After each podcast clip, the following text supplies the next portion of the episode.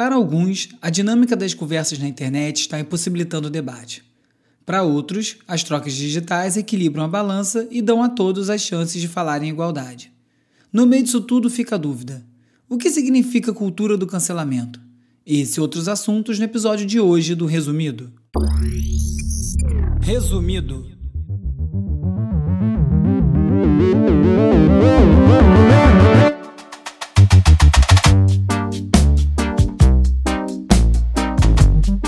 Olá, eu sou o Bruno Natal. Hoje é dia 29 de julho e no resumido número 71, os muitos significados da cultura do cancelamento. Como o combate às fake news pode acabar impactando você. As esperadas mudanças no mundo digital podem estar chegando. O depoimento dos CEOs das Big Techs, podcast em vídeo e muito mais. Vamos nessa, resumido. Olá, resumista! O tema principal do episódio número 48, em fevereiro, pré-pandemia, foi cultura do cancelamento, então eu tô voltando a esse assunto. Naquela época estava bem quente esse papo, eu falei sobre como era preciso diferenciar entre responsabilizar as pessoas pelas suas falas e posições equivocadas e simplesmente suprimir o debate quando alguém fala algo errado, sem ter chance de rever sua posição, aprender e evoluir. Essa semana, esse debate sobre cultura do cancelamento voltou com toda a força, dessa vez com vários artigos em alguns dos principais jornais do mundo. Teve o caso do homem que foi cancelado e perdeu o emprego nos Estados Unidos porque, quando ele estava coçando os dedos da mão enquanto dirigia, com a mão para fora do carro, alguém num outro carro achou que ele estava fazendo um sinal do ok com a mão. E aí ele tirou uma foto e postou no Twitter. A questão é que o símbolo do ok pode ser interpretado como um gesto racista, desde que usuários do fórum 4chan passaram a usar isso como um símbolo. É uma coisa que, aliás, eu nem sabia que existia até esse caso desse cancelamento. O homem acabou perdendo o emprego e, mesmo depois do próprio autor da postagem admitir que ele agiu por impulso, e agora ele está processando a empresa. Teve também o pedido de demissão da editora de opinião do New York Times, na carta de despedida, ela disse que o Twitter acabou se tornando o editor do jornal e que o medo de desagradar todo mundo limitou o escopo de abordagem dos assuntos que eles, que eles é, tratam. E também teve uma carta publicada na Harper's Bazaar que foi assinada coletivamente por vários nomes, como o filósofo Noam Chomsky, a feminista Gloria Steinem, a autora do Harry Potter, a J.K. Rowling, falando indiretamente sobre a cultura do cancelamento, enquanto eles falavam do que eles estavam chamando de um atual cenário que está sufocando as vozes de muitas pessoas. O que todos esses casos aí têm em comum, e sobre o que na verdade está tá sendo falado, é sobre essa dinâmica tóxica das conversas através de redes sociais e como isso está moldando o debate. Então a pergunta atual é: o que é a cultura do cancelamento afinal? beginning with the fact that the term cancel culture has no precise meaning, no consistent meaning of any kind. In fact, in many ways, it reminds me of other similar terms that don't actually have any concise or precise definition and then are used frequently in our dialogue, such as terrorism and hate speech and fake news. Na coluna em vídeo que ele faz para o Intercept, chamada System Update, o jornalista Glenn Greenwald tocou num ponto bem importante. O que, que é cultura do cancelamento? A definição é bem imprecisa, é inconsistente, então ele faz uma comparação até com outros termos que podem ser interpretados ao gosto do freguês, como terrorismo ou fake news. Antes que ser estranho, eu estava falando terrorismo, que é terrorismo para um, para outro é dito que é tática de guerrilha e resistência. Tem muito essa questão na Palestina, por exemplo. O fato é que, apesar do nome moderno, esse comportamento que agora está sendo chamado de cultura do cancelamento não é um fenômeno novo. Fake news ou notícias falsas também não são, elas estão aí desde sempre, se chama mentira, inclusive. Aí o Glenn perguntou no Twitter qual a definição que as pessoas dariam para o que é a cultura do cancelamento. Ele não teve muitas respostas, mas entre as que vieram, uma foi do psicólogo evolutivo Geoffrey Miller, que ele cravou o seguinte, abre aspas, cultura do cancelamento é um sistema social de controle ideológico em que uma multidão online se reúne por uma indignação para apelar às autoridades, seja o governo, empregadores ou a grande mídia, para destruir a vida de alguém porque eles disseram algo supostamente ofensivo. Ele, é, a resposta foi em inglês, não foi supostamente ofensivo, ele botou ofensivo entre aspas, mas enfim, com esse efeito. Fecha aspas.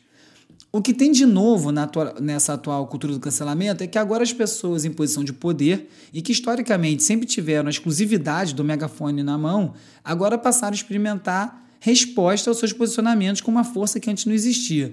O rapper Emicida falou sobre isso na sua entrevista no Roda Viva essa semana.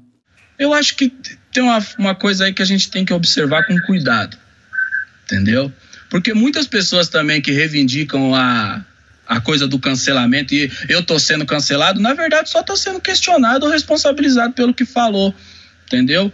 A gente vem no, do, de um lugar onde muitos de nós, né, e eu sou das pessoas que com, conseguem ter voz nos últimos anos, mas muitas outras pessoas com perfil diferente do meu, pessoas brancas, é, elas têm o hábito de dizer coisas e não ter um direito de resposta a respeito das coisas que elas foram ditas. é uma exemplo, leitura interessante.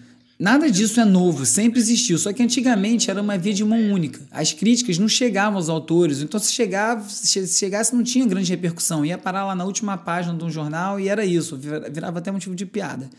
O compositor e ativista Billy Braggs escreveu no Guardian que essa nova geração prioriza responsabilidade e prestação de contas em vez de liberdade de expressão e que isso seria um fator dessa mudança. O que pode ter mudado também, como disse o Emicida, é a quantidade de gente que hoje pode interferir no debate e tem voz para poder responder às coisas que estão sendo ditas por quem antes falava com o poder sozinho do megafone. Agora, essas respostas têm alcance, ao contrário das cartas de antigamente, isso pode acabar incomodando quem não está acostumado com esse novo equilíbrio. E por isso que o Glenn acaba chamando essa reclamação dos intelectuais que assinaram essa carta de chororô. Só que muitas vezes o alvo dessas campanhas de cancelamento não são os poderosos. Em muitos casos, são pessoas comuns que são punidas, têm suas reputações destruídas por terem transgredido minimamente os limites bem novos sobre o que é aceitável no discurso atual. E aí, para você debater se atual cenário se está justo ou se está reprimindo o debate, o New York Times listou 10 pontos a serem discutidos sobre cultura do cancelamento. Por exemplo, você ser atacado pelas suas opiniões ou até insultado não é cancelamento. Cancelamento seria quando você tem o seu emprego, a sua reputação atacadas. E fala também como todas as culturas têm cancelamento. A questão é por qual motivo que a pessoa é cancelada. Então, se por um lado é muito mais fácil você atacar celebridades, por exemplo, é muito mais difícil você de fato cancelar essas vozes, porque o alcance é muito grande. E se não é possível você silenciar essas estrelas, essas grandes vozes, o que esses ataques acabam gerando e tendo mais impacto é moldando o comportamento das pessoas em geral, que acabam ficando receosas delas serem atacadas e de fato canceladas por conta do que elas viram. Então acaba conduzindo o debate. E isso leva para uma outra questão. As redes sociais estão tornando o discurso mais livre ou mais limitado? Que por um lado, dá para você encontrar qualquer tipo de opinião na internet. Por outro, esse novo equilíbrio de força nessas trocas entre quem fala e quem escuta, às vezes tem umas, umas consequências desproporcionais e pode acabar levando a uma autocensura. O que eu sempre entendi é que cancelar alguém significa desligar aquela pessoa, parar de dar atenção, tirar o seu alcance, a sua relevância, e não exatamente você ir lá e punir ela em outras instâncias. Isso acaba sendo outra coisa, isso acaba virando o linchamento virtual. Então, voltando ao que eu falei no começo sobre essa dinâmica tóxica dessas redes sociais e de como esse comportamento tem moldado os debates, às vezes até fora das redes sociais, o que a gente está acostumando ver é que mais do que nunca a máxima fale mal, mas fale de mim foi tão verdade. Quanto mais controverso e polêmico o discurso, mais ele se espalha. E a indignação que ele causa nas pessoas acaba sendo o melhor combustível para a viralização. Por isso que é sempre bom lembrar, em muitos casos, a maior punição é o silêncio. Quem quiser falar comigo pode me encontrar no arroba urbe, no Twitter, arroba resumido.podcast no Instagram, ou então mandando um oi pelo WhatsApp ou pelo Telegram para 21 97 969 5848. E aí você faz parte da lista de transmissão, onde eu envio vários alertas de novos episódios, conteúdo extra, links para o www.resumido.cc e outras coisas. Enquanto o vídeo do Felipe Neto no New York Times que eu comentei no episódio passado continua repercutindo, tá gerando análise até do sotaque dele, feitas aí no YouTube por americanos que falam português, e os dois que eu vi estavam classificando o inglês dele como inglês de série. Eu até tuitei sobre esses vídeos como exemplo do quanto o vídeo atingiu um alcance brutal. Eu acabei sendo mal interpretado depois que o próprio Felipe comentou por lá dizendo que tinha mesmo aprendido inglês sozinho vendo série.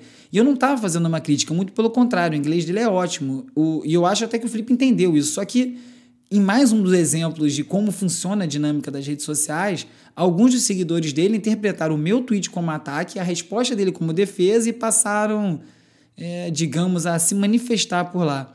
O que vale é a mensagem. Se a pessoa tiver um bom inglês, ótimo. Agora, se não tiver, sotaque não importa. É até uma assinatura. E quem ensinou isso muito bem foi o saudoso Marcelo Yuca, na música Instinto Coletivo do Rapa, que ele canta no inglês seco, marrentão, sem querer se passar por nada.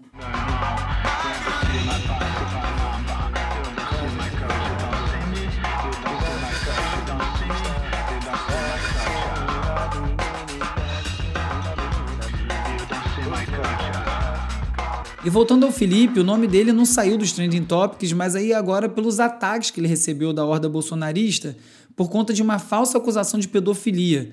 Como se estivessem buscando uma forma de silenciar o Felipe, tirar ele das redes com essa acusação. E aí, por conta disso, um manifesto que foi assinado por 37 entidades, incluindo aí a OAB, a UNE, a Associação Brasileira de Imprensa, o MST, ressaltou a importância da liberdade de expressão, mesmo quando a gente não concorda com o interlocutor. E aí, coincidentemente, também essa semana, num movimento bem polêmico, o STF suspendeu várias contas de bolsonaristas por divulgar notícia falsa e discurso de ódio. O próprio Felipe Neto se manifestou a favor da suspensão dessas contas e fez um fio no Twitter ilustra ilustrando diversas vezes que alguns desses usuários descumpriram as regras da rede ou até as leis. E aí outros, como o meu xará, o Bruno Torturra, ou o professor Paulo Hortelado, levantaram um outro ponto. Essas suspensões podem ser lidas também não como uma punição, mas como uma censura prévia. Né? Porque se você argumenta que uma coisa é punir o responsável pelas publicações criminosas, outra é você proibir deles falarem. E eu entendo esse ponto, mas eu discordo em parte, porque todos eles puderam falar e falaram bastante. Inclusive, várias vezes eles infringiram essas regras, essas leis, foram alertados e mesmo assim ficou por aviso e alerta. Então eles insistiram fazendo e agora vão ter que lidar com as consequências. Mas eu continuo concordando mais com a abordagem do Ronaldo Lemos, que diz que suspender essas contas são as medidas que são ruidosas, mas é muito pouco efetivo, porque os infratores simplesmente vão lá e criam novos perfis, como a maioria desses já fizeram, e a forma de combater a propagação de notícia falsa é você seguir o dinheiro. Você tem que punir quem financia essa rede de mentiras e secar a fonte. Em todo caso, essa decisão da STF gera um precedente bem perigoso, e o Carlos Afonso listou no UOL alguns pontos que merecem atenção. Primeiro, não foram suspensos os tweets que infringiram as leis, mas eles, eles suspenderam a conta toda, incluindo os posts que não tinha nada a ver, nenhum crime, nenhuma infração. Por exemplo, alguns anos atrás, o YouTube inteiro ficou fora do ar por conta de uma ação da Daniela Sicarelli, por conta de um vídeo íntimo dela que estava na plataforma. Logicamente foi uma medida exagerada, já que todos os vídeos da plataforma, todos os outros foram atingidos por essa medida. E como esse bloqueio também é relacionado ao que já foi postado, você suspender, suspender a conta do infrator e impedir dele continuar publicando é você supor que necessariamente todos os posts futuros também vão infringir a lei, ou algum deles. E se a pessoa pode continuar postando também em outras contas, é aí a ferramenta, é a, a própria conta que está sendo punida e não o autor. Você percebe como isso pode virar uma armadilha para todos nós? Porque amanhã ou depois, por um motivo qualquer, a sua conta pode ser suspensa porque um juiz acha que você pode vir a postar algo ilegal. Meio Minority Report isso aí, né?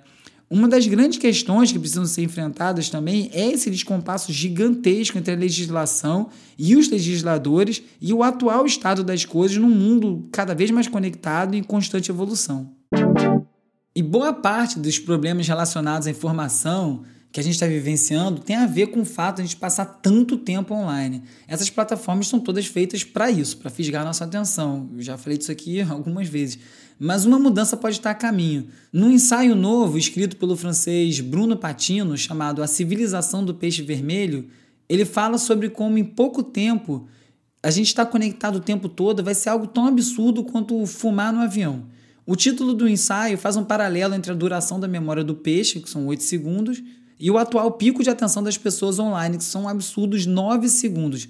Segundo ele, daqui a 10 anos, parte dessas questões vão começar a estar tá sendo resolvidas, porque são 5 anos para se tomar consciência do problema, que eu acho que é o que está acontecendo agora, e mais 5 para começar a agir.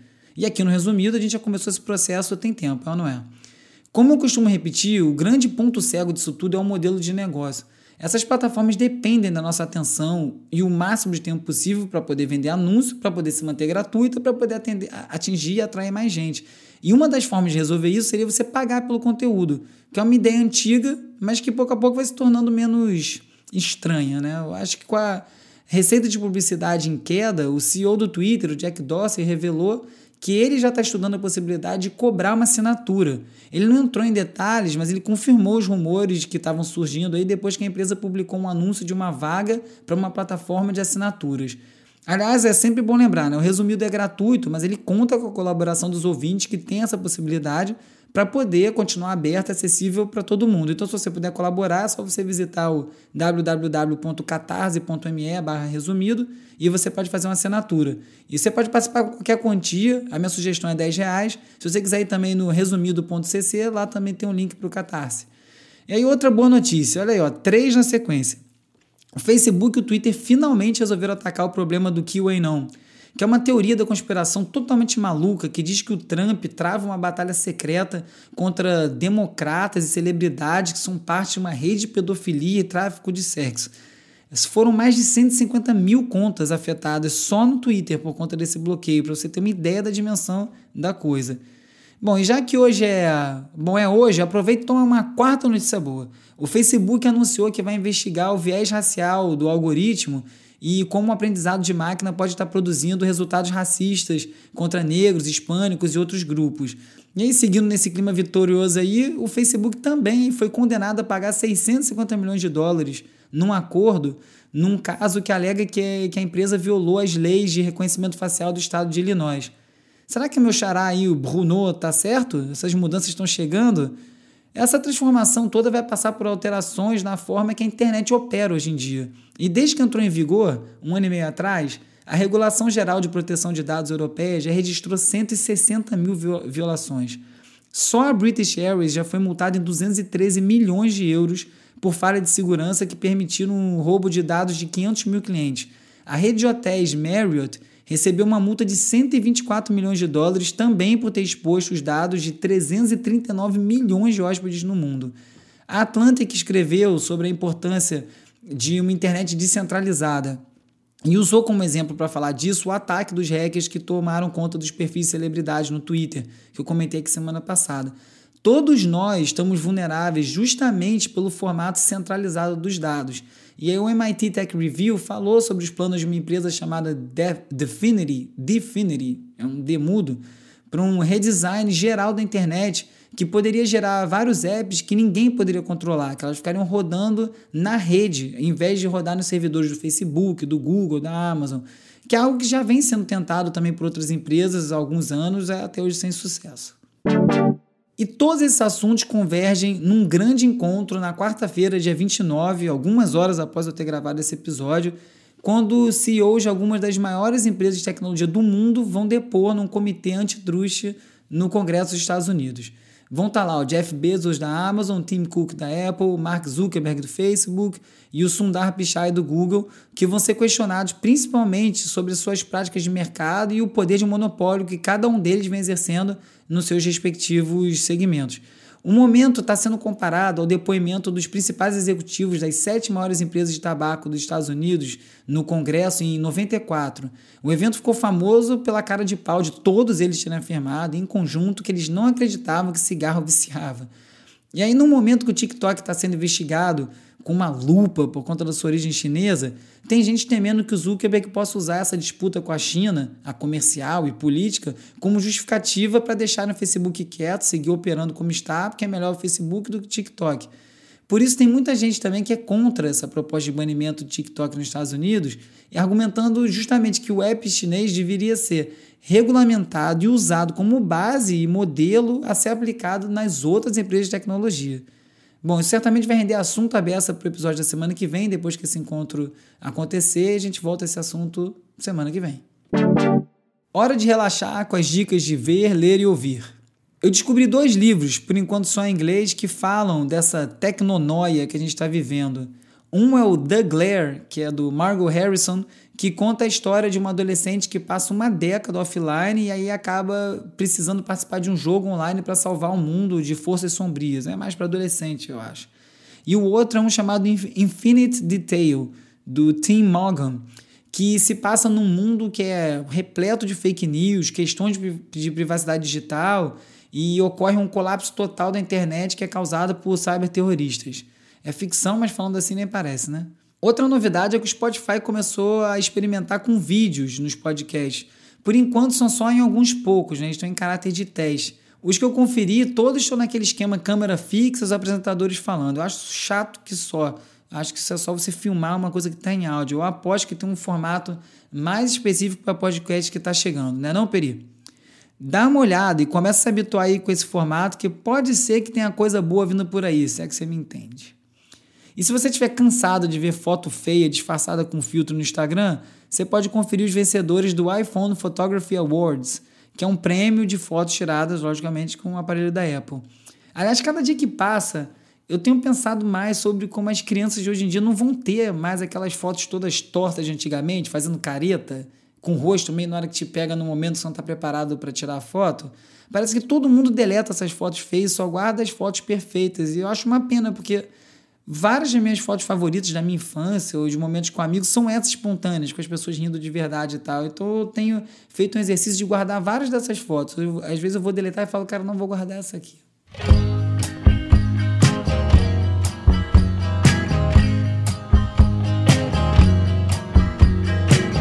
O canadense Andy Schoff lançou dois lados B do seu último disco, que é o Neon Skyline. Eu sou muito fã dele.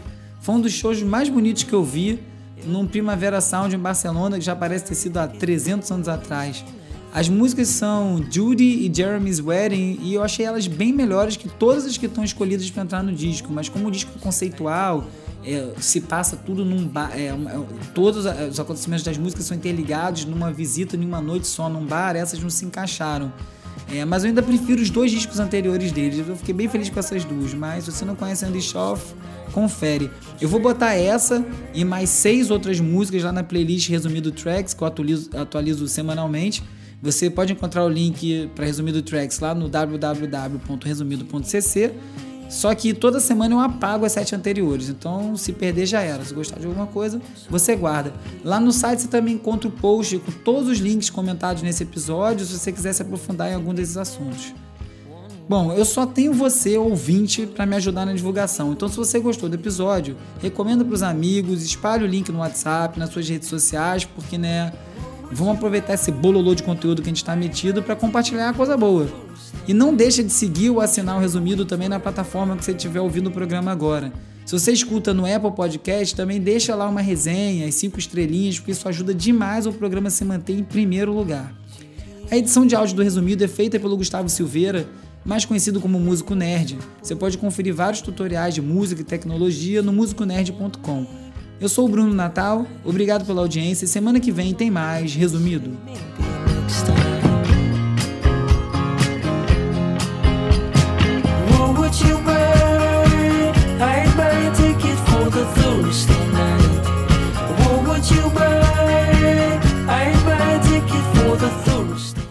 Resumido, resumido.